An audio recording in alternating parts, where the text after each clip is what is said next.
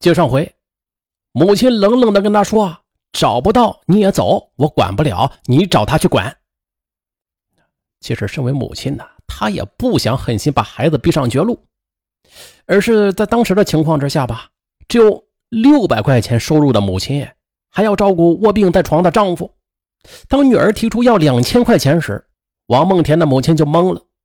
她知道，一旦出去借钱的话，那女儿怀孕的消息很快就会传遍全村的。一旦这样，孩子的丑事会在村子里边传很多年。一旦这样，王梦田和全家人都无法在村子里边立足。啊，即便是勉强的生活吧，也会被人们的唾沫星子给淹死。想到这儿，她吓得腿都软了。她害怕，并且她和丈夫啊一样不敢面对现实，心里充满了恐惧。于是，这内心怯懦的母亲在女儿面前就显示出了她声色俱厉的一面。她冲着同样不知所措的女儿就喊道。我没有钱，你已经长大了，你自己解决吧。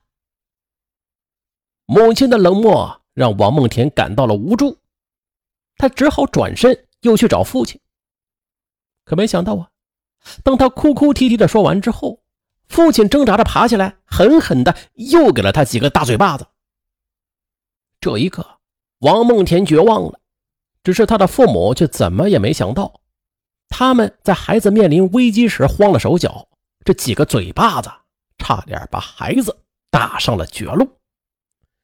只有十五岁的王梦田呢，他是叫天天不应，叫地地不灵。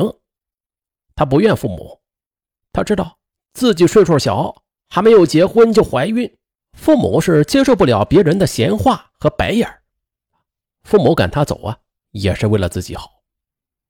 无奈之下，王梦田只好联系在北京打工的小伙伴王小梅。请他帮忙介绍个工作，以便离开老家这个伤心之地。王小梅打工的公司正缺人手，再加上王小梅又虚报了王梦田的年龄，老板答应可以立即上班。随后，王梦田便泪水连连的离开了家乡，来到了北京。望着女儿的身影消失在村口，王梦田的母亲手搭凉棚，眼含热泪。自从女儿走后，她捧着女儿的照片，终日是以泪洗面。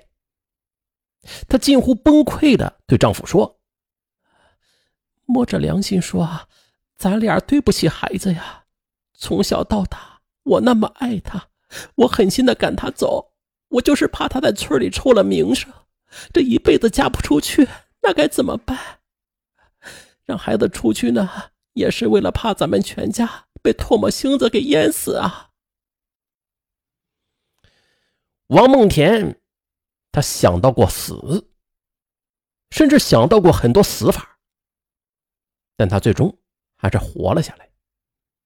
他留恋这个世界，毕竟他的人生才刚刚开始呢。来到北京的织绣公司之后，王梦田便跟王小梅一样，当上了一个刺绣女工。他也不敢跟王小梅说出真相，更不敢跟单位说。同事们呢，也只是看着王梦田微胖、走路慢，都觉得她只是一个来自农村的小女孩啊，也就没有多想。王梦田也想过去医院里边啊做人工流产，但是一打听，像她这样现在已经怀孕了六七个月了，要流产的话，那必须要住院，至少也要花个五六千块钱。她呢？根本就拿不出这些钱来。这下王梦田绝望了，他只是简单的想，孩子一生下来马上就送人，对这样的话，别人谁也不会知道的。但是，他连女人要怎么生育都不知道。打定主意之后，王梦田平时睡觉啊也不脱衣服，很少出门，基本上就是上班、下班、吃饭、睡觉。为了避开别人的目光，他总是早上六点多，别人还没有醒的时候就起来洗澡，然后再穿上衣服眯一会儿。因为怀孕饭量大，他吃饭的时候啊，总是偷偷的拿个馒头揣起来，躲在没人的地方吃。平时呢，他则用两根腰带把自己的肚子是勒了又勒，啊以免显出怀孕的迹象。整天是担惊受怕，隐瞒着自己的孕情。王梦田啊，几近崩溃。时间终于是熬到了二零一二年一月三日十六时。哎呦，王梦田突然感到肚子疼，跑到女厕所之后蹲着，就生下了一个婴儿。王梦田用手捧着婴儿时，婴儿的双手就好像是在抓挠着什么，接着突然就哭了起来。王梦田怕别人听见，慌忙用手就捂住孩子的嘴，大脑是一片空白，连想都没想，就像是手中捧着个扎手的刺猬一样，打开厕所的窗户就把孩子给扔了出去。慌乱之中，他甚至连婴儿是男是女都没有顾得上看一眼。后经法医鉴定的结论表明，王梦田所生女婴为活产儿，系颅脑损伤而死亡的。由于王梦田坚称孩子的父亲是范民的亲骨肉，警方便在王梦田的老家找到了范民。王梦田在怀孕的时候还不满十四周岁，按照法律规定啊，这无论王梦田是否自愿。范民与王梦田发生性关系，那都是涉嫌犯强奸罪。可是接下来令警方大跌眼镜的是，范民面对着警方的询问时，却大呼冤枉：“啊，没有啊，我只是跟他在一个床上睡过觉啊，没有脱衣服呢，更没干那事啊。”哎，这下警方也糊涂了。既然范民不承认，那警方只好进行 DNA 鉴定。二零一二年二月一日，经鉴定，范民不是该女婴的生物学父亲。